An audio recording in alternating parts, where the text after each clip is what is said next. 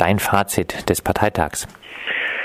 Puh, ein Fazit zu ziehen ist schwer bei dem Parteitag. Man kann vielleicht äh, an der Tatsache, dass die Einheit massiv beschworen wurde, äh, feststellen, wie wenig einig und wie gespalten die Partei eigentlich mittlerweile ist. Äh, das ist vielleicht das, was man am ehesten als, ähm, als Fazit rausziehen kann. Es gab einen Machtkampf innerhalb von Podemos. Generalsekretär Iglesias hat sich nun offenbar durchgesetzt.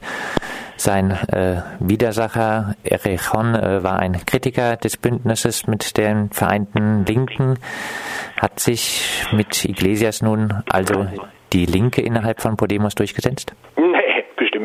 Also innerhalb von Podemos zu versuchen, damit links und rechts zu agieren, ist, äh, glaube ich, ziemlich falsch. Also weder ist äh, Iglesias irgendwie eine Linksfraktion, noch ist Erechon, äh, nämlich die große Gegenfraktion, äh, eine Rechtsfraktion.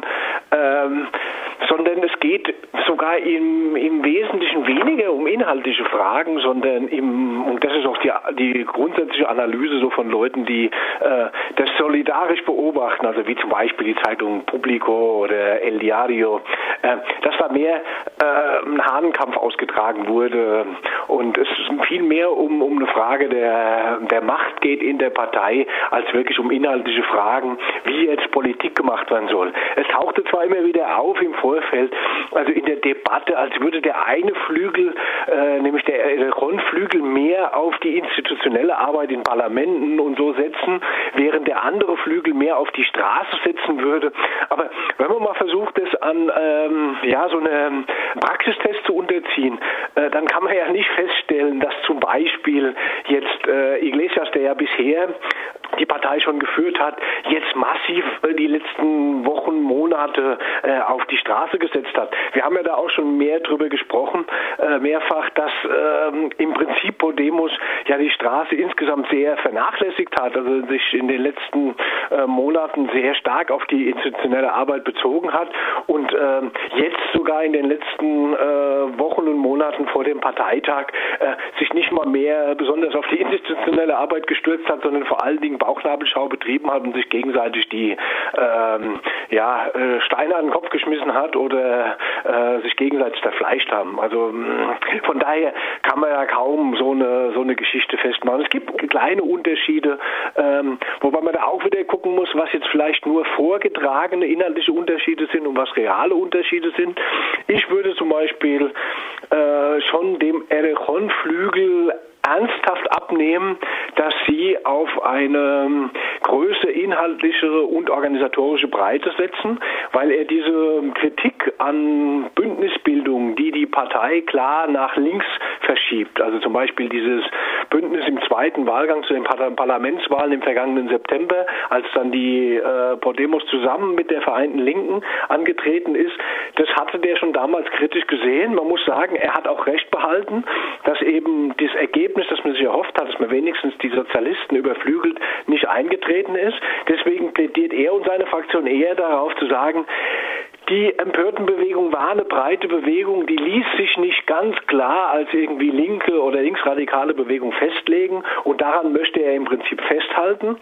Während Iglesias jetzt behauptet, er, naja, er möchte diesen Kurs mit der Vereinten Linken zusammen weiterführen, wobei er noch vor ersten Wahlgang, also der absolute Gegner dieses Bündnisses gewesen ist. Von daher ist, ist mir dann manchmal nicht ganz so sicher, was jetzt nur argumentativ vorgebracht wird, um der anderen Seite äh, zu schaden äh, und weniger äh, wirklich klar bestimmt ist ähm, in, einem, in einem Verhalten auch.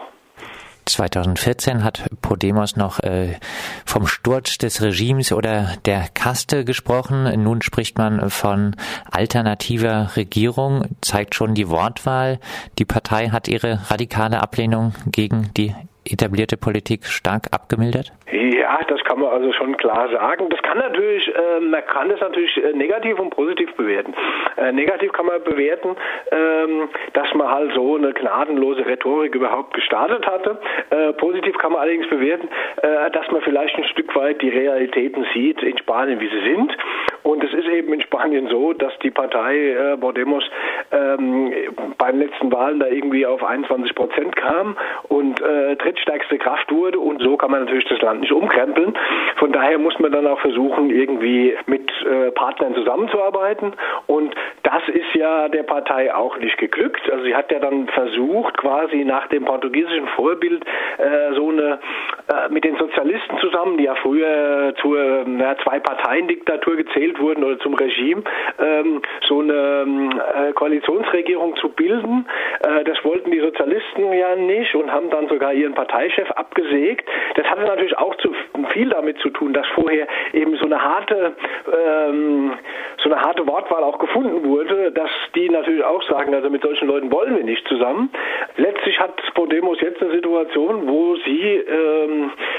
quasi mit so einer, ja, einer nicht erklärten großen Koalition gegenübersteht, weil sich die Parteirechte der PSOE halt lieber der, äh, den Rechten in die Arme geworfen hat und mit den Konservativen quasi punktuell regieren. Äh, und Podemos steht da, dass sie im Prinzip äh, weder Zünglein an der Waage noch sonst irgendwas ist. Und das, äh, ich glaube, diese Situation damit fertig zu werden, äh, dass man äh, ganz weit von dem entfernt geblieben ist, was man eigentlich wollte, hat der Partei schon schwer zu beißen gegeben. Und das hat sich dann in einem eine ziemlich üblen Schlammschlacht vor dem Kongress dann ziemlich stark artikuliert. Schlammschlacht, Machtkämpfe, weniger Basisdemokratie. Was unterscheidet Podemos noch von anderen Parteien? Naja, bisher ist es ja immer noch so, dass, ähm, dass zwar die Basisdemokratie auch bei Podemos schon stark gelitten hat, ähm, aber der große Unterschied ist natürlich immer noch der, dass die Partei ihre, ihre Führung wählt. Also es waren ja gestern nicht nur die Partei, sondern die eingetragenen Sympathisanten. Also im Prinzip kann jeder an den äh, Wahlen zu der Parteiführung teilnehmen. Äh, das waren gestern 155.000 Menschen, die sich an der, äh, an der Wahl beteiligt haben. Äh, also sind allerdings nur gut 35 Prozent von, dem, von den eingeschriebenen Mitgliedern, wobei Podemos da mittlerweile eine Unterscheidung macht.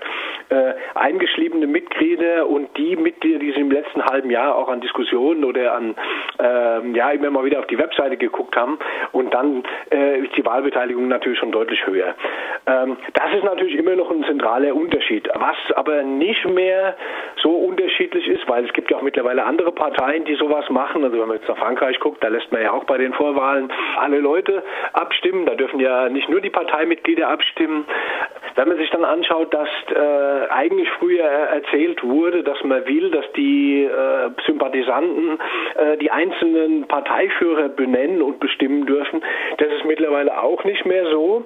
Äh, da ist es so, dass jetzt mittlerweile feste Listen eingerichtet wurden und jetzt feste Listen gewählt wurden. Und das war auch dann äh, letztlich auch wieder so ein Motor dafür, dass die, äh, dass die sich unglaublich gestritten haben in den letzten Wochen, ähm, weil es natürlich um die festen Listen ging und quasi äh, jeder versucht hat, natürlich seine Liste durchzubringen. Und es eben nicht so wie war einstmals, dass die Parteileute, äh, dass die Sympathisanten sich aus den Parteileuten die raussuchen, die sie wirklich in der Führung haben wollen und die dann damit umgehen müssen mit dem Votum. Das ist äh, leider auch nicht mehr der Fall. Und viel Ellbogen hat äh, dort wahrscheinlich auch Iglesias bewiesen. Umfragen zufolge ist er mittlerweile der am schlechtesten bewertete Parteiführer in Spanien. Wird er sich von diesen Werten erholen können?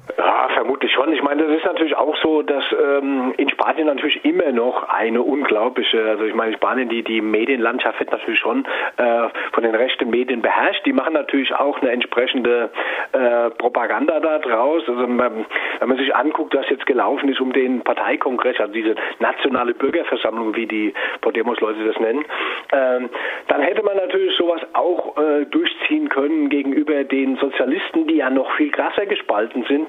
Da merkt man aber dann schon klar, äh, da läuft es so nicht. Da gibt es natürlich auch eine Polemik und da gibt es natürlich auch ähm, Auseinandersetzungen da wird auch in den Medien ein bisschen gepusht. Aber es hat bei weitem nicht so eine Bedeutung jetzt wie bei Podemos gekriegt, weil schon klar ist, dass die äh, Rechte in Spanien natürlich äh, das Ziel hat, Podemos zu schaden. Das hat aber nichts damit zu tun, dass sich Podemos tatsächlich äh, unglaublich ähm, ja, schlecht aufgeführt hat und ein unglaublich schlechtes Bild abgegeben hat, dass sie alle Streits, also auch wirklich Streits, die bis aufs Messer ausgetragen wurden, in aller Öffentlichkeit ausgetragen haben.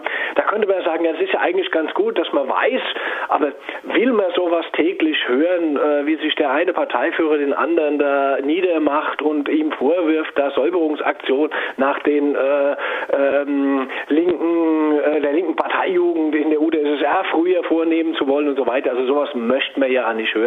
Also man hätte eigentlich viel lieber äh, hören wollen, was wollen die, eigen, die beiden Fraktionen, welche Sachen wollen sie inhaltlich durchsetzen ähm, und äh, was tun sie real konkret in der politischen Landschaft, um zum Beispiel zu verhindern, äh, dass Leuten, und ich meine, das ist ja die Situation, mit der Podemos groß geworden ist als Bewegung, äh, dass sie sich um die realen Situationen der Menschen gekümmert hat, dass Menschen äh, zu 100.000 aus ihren Wohnungen geworfen werden. Und da würde man heute gerne erfahren, was will Podemos eigentlich tun, dass zum, damit, äh, dass sich Leute heute ihre Heizungen zum Beispiel nicht mehr anschalten können, weil die Strompreise so hoch sind und sie lieber im Kalten sitzen und teilweise erfrieren. Und da äh, hat sich eine unglaubliche Desillusionierung, glaube ich, breit gemacht, von bei den Leuten, die dem Projekt im Prinzip ja positiv gegenüberstehen. Und das, denke ich, ist der viel bedeutsamere Teil. Und das hatte auch die dritte Fraktion in, dem, in, dem, in der ganzen Auseinandersetzung erkannt. Das sind so die Antikapitalisten.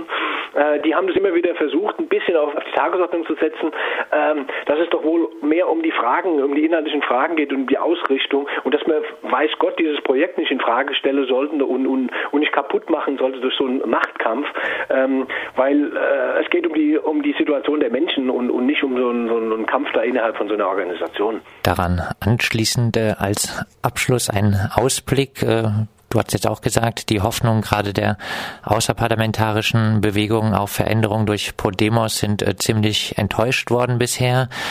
Auch jetzt im Rückblick auf den Parteitag, was folgt nun daraus für die Zukunft? Sagen. Wobei, ähm, das ist natürlich äh, auch, es stimmt, was du sagst, aber es stimmt auch zum Glück äh, nicht ganz. Man hat, und das ist das, was Podemos vielleicht auch selbst nicht begriffen hat, die tun ja immer so, als wären die ähm, Bürgermeisterämter, die zum Beispiel Madrid und Barcelona, also die beiden großen Metropolen dem spanischen Staat, äh, werden ja von äh, sogenannten ähm, Bürgerbewegungen ähm, regiert.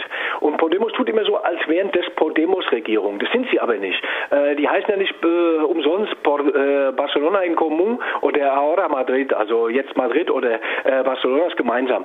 Dort regieren wirklich breite, meist linke äh, Strömungen und die regieren relativ gut. Also die ähm, haben ein relativ gutes, ähm, äh, relativ guten Stand und machen relativ sinnvolle Politik.